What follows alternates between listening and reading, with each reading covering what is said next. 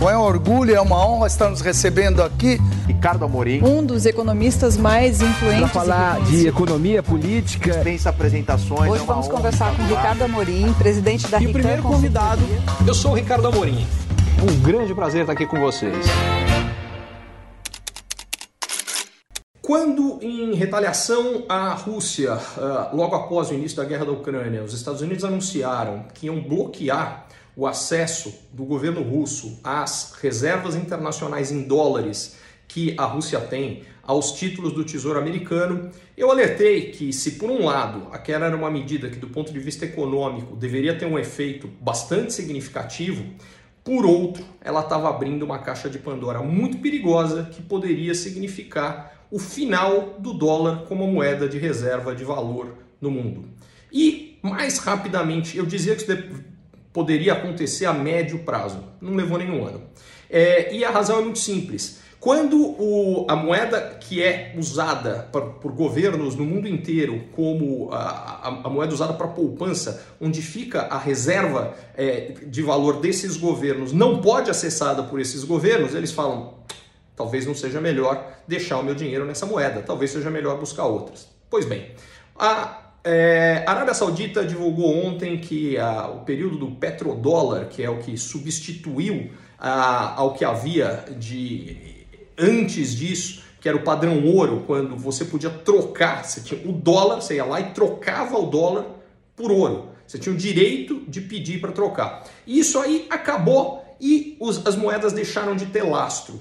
Mas na prática, o que estava por trás é falar: essa moeda é aceita por todo mundo e, em particular, a mais importante fonte de energia, que era o petróleo. Todas as operações eram feitas em dólar. Pois muito bem, a Arábia Saudita acabou de anunciar que a partir de agora ela não vai apenas fazer operações em dólar e euro, ela vai fazer em outras moedas. Mais do que isso, há um movimento por parte da própria Arábia Saudita, da China, da Turquia, grandes países emergentes, é, se unirem ao BRICS, China já faz parte deles, e potencialmente criarem uma nova moeda lastreada em commodities em geral.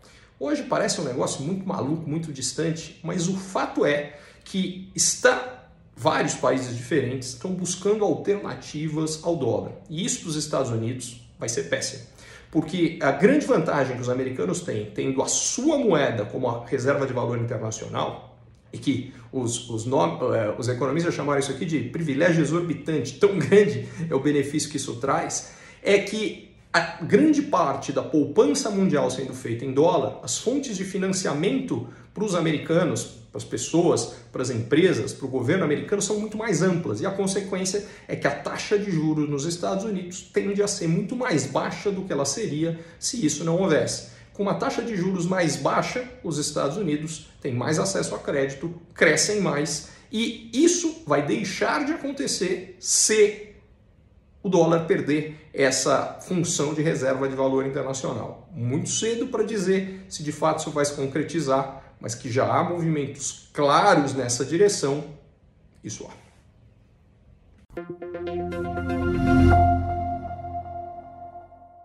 Curtiu esse conteúdo? Assine para receber quando cada um dos próximos for publicado. E se de repente você achar que algum colega, amigo ou alguém da sua família pode gostar também, lembre de compartilhar. Até a próxima!